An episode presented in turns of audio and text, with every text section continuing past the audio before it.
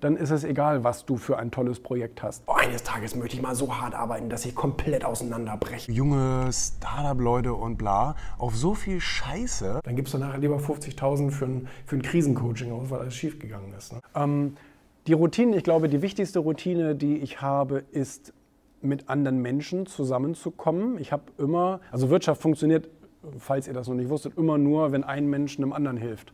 Anders geht das äh, gar nicht. Und ähm, das heißt, du musst irgendwie Probleme von Menschen rausfinden und musst es dann versuchen zu lösen und dann hast du Wirtschaft kreiert. Frage, äh, also Angebot und Nachfrage.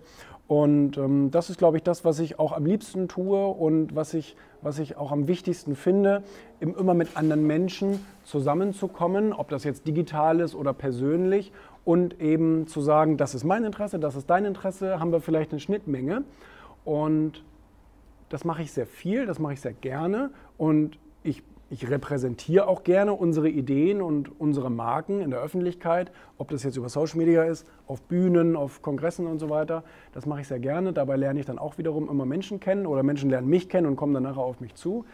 Und äh, das ist tatsächlich meine, das ist tatsächlich meine wichtigste Priorität, weil ohne Kunden ist es egal, was für ein Projekt du hast.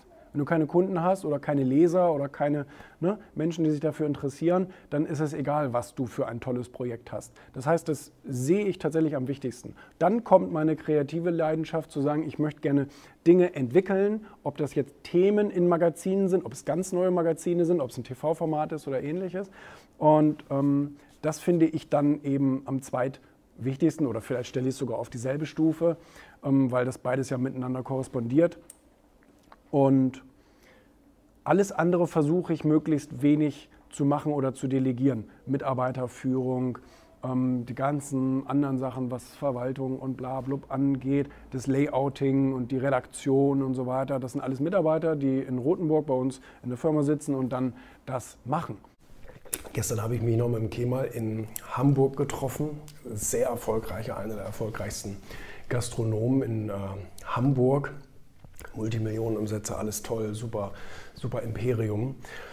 Und, ähm, aber die Geschichte war, wie sie eine ist, die ich schon ganz oft gehört habe von erfolgreichen oder enorm erfolgreichen Leuten, dass sie am Anfang oft ähm, vielleicht, ich will nicht sagen falsch herangegangen sind, aber ein bisschen blind waren. Also ich kann das im Kontrast zu mir sagen.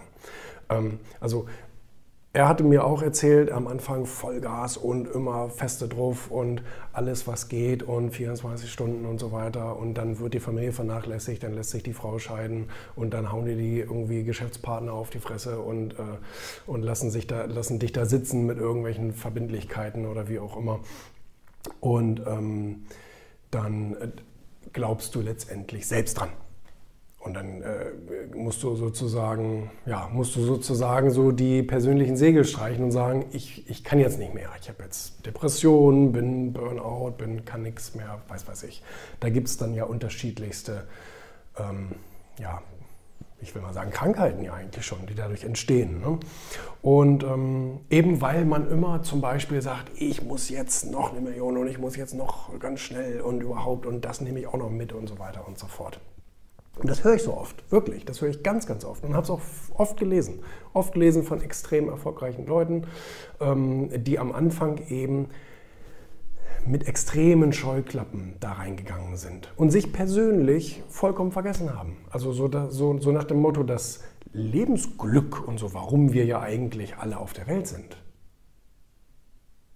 Ja, also kein Kind wächst doch auf und stellt sich vor, oh, eines Tages möchte ich mal so hart arbeiten, dass ich komplett auseinanderbreche und in die Klinik muss und alles verliere. So will ich, so hart will ich mal arbeiten. Das macht ja kein, das macht ja kein Kind. Aber irgendwann wird dir sozusagen dieses Bild erschaffen. Ja, von, von, du musst genauso erfolgreich sein wie der und du musst genauso viel Geld scheffeln wie der und du musst genauso viel Immobilien haben wie der und du musst und so weiter und so fort. Und man vergisst seinen eigenen Weg komplett dabei. Und das, ähm, das ist etwas, da muss ich sagen, bin ich echt dankbar für, dass ich immer, also ich setze es einfach mal in Anführungsstrichen, das dankbar, ja. Also ich bin extrem langsam, immer schon gewesen. Sehr zwar sehr kontinuierlich und immer alles schön Stein auf Stein und so weiter und so fort. Und das macht dann ja auch langfristig Spaß. Aber kurzfristig denkst du immer, ach, ich hänge doch so weit hinterher. Aber eigentlich ist das ein schönes Gefühl, immer so ein bisschen hinterher zu hängen, weil man die anderen ja sieht, wie sie sich abstrampeln und wie sie ihr Leben zerstören, in Anführungsstrichen. Ähm, ich meine, schön, Leute wie Kemal, die haben ja dann die Kurve gekriegt, haben sich mal neu resettet und haben gesagt, ne, also mich persönlich darf ich nicht vergessen und auch meine Beziehungen und mein Lebensglück und meine Gesundheit und so weiter hat auch alles einen wichtigen Stellenwert. Ist ja gut, wenn man irgendwann zu der Erkenntnis kommt, aber leider dann eben oft sehr spät, nachdem es mal so richtig einmal abwärts gegangen ist mit der Gesundheit oder mit der Psyche. Ne? Da muss ich sagen, bin ich echt froh, dass ich dann doch eher zu der langsamen Sorte gehöre. Alles immer so ein bisschen so, dass es mir immer ganz viel Spaß macht. Und dass ich mich auch eigentlich immer entspannt fühle. Also es ist selten, dass ich mich irgendwie mal gehetzt fühle, wie so ein Bekloppter und denke, was mache ich eigentlich, was für ein Scheißleben habe ich mir da ausgesucht. Habe ich noch nie gedacht. Und da bin ich froh drüber. Dass es immer eine tolle Balance hat, immer viel Spaß macht. Und, ähm, und ich lieber mal irgendwo Nein zu sagen oder sage, das ist nichts, was ich jetzt tun möchte. Könnte ich zwar vielleicht jetzt irgendwie noch eine Markt mitnehmen oder so, aber nö. Dafür müsste ich auf der anderen Seite ja auch einen hohen Preis bezahlen und der ist mir manchmal zu hoch.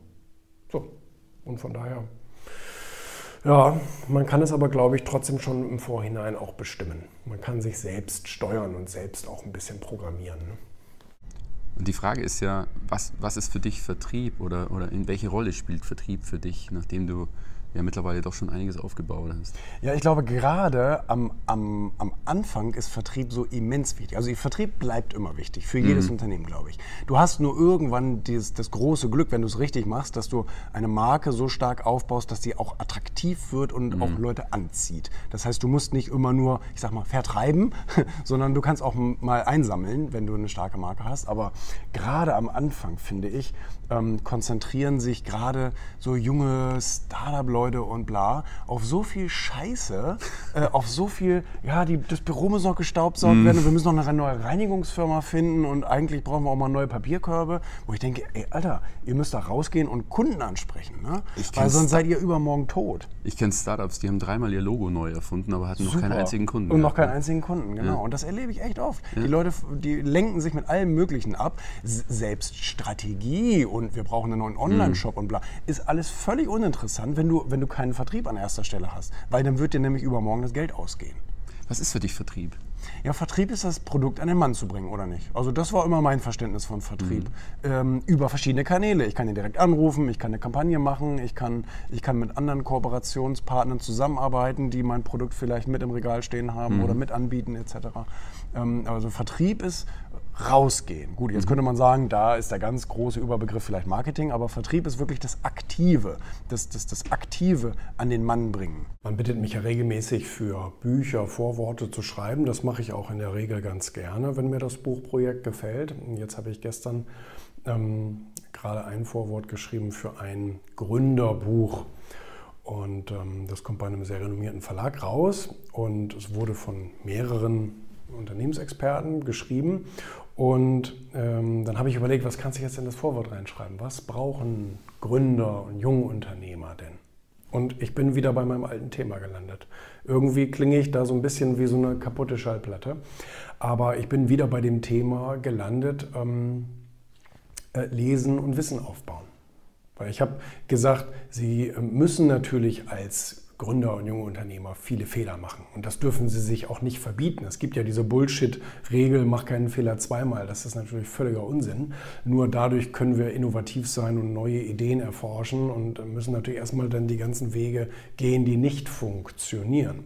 Aber man muss auch nicht drei Jahre lang gegen dieselbe Wand laufen. Das ist auch nicht Vorschrift, sondern ähm, man darf ruhig Erkenntnisse, die andere schon gesammelt haben, darf man ruhig übernehmen und natürlich für sich in, in, positiver Weise anwenden. Das habe ich dann letztendlich auch reingeschrieben in das Vorwort, ähm, dass es natürlich darum geht, auf der einen Seite sich die Fehler zu erlauben und die auch, ich sag mal, beherzt und gerne zu machen, aber auf der anderen Seite natürlich parallel auch das ganze Wissen aufzusaugen, was es schon gibt. Weil das wäre hirnrissig. Das wäre hirnrissig, ähm, wenn man, wenn man Wissen bekommen kann, weil es schon jemand aufgeschrieben hat, aber man einfach zu faul ist und, und sagt, auch nö, da habe ich keine Zeit zu. Ja, wie, wie, keine Zeit zu? Also das heißt, du hast Zeit, 300 Jahre gegen dieselbe Wand zu laufen, aber nicht zwölf Minuten, um dir mal einen Text durchzulesen von jemandem, der da schon eine Erfahrung gemacht hat. Das ist Quatsch. Das ist dann hirnrissig.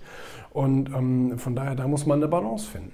Und die... Ähm, ja, das, das, das wünsche ich eigentlich jedem. Und ich bin immer wieder und jeden Tag erneut erstaunt. Die Leute kommen auf mich zu und sagen, oh, ich mache dies und ich habe das vor und das wird großartig und da, da, da, da.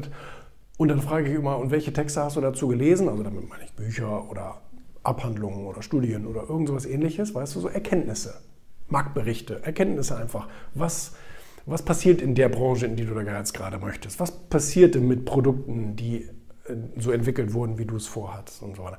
Und dann kommt immer, hm, ja, nee, ich habe mir mal so ein YouTube-Video angeguckt, aber naja, gut, ja, gelesen habe ich jetzt noch nichts drüber, denke ich mal so. Das finde ich komplett unlogisch. Das macht wirklich keinen Sinn.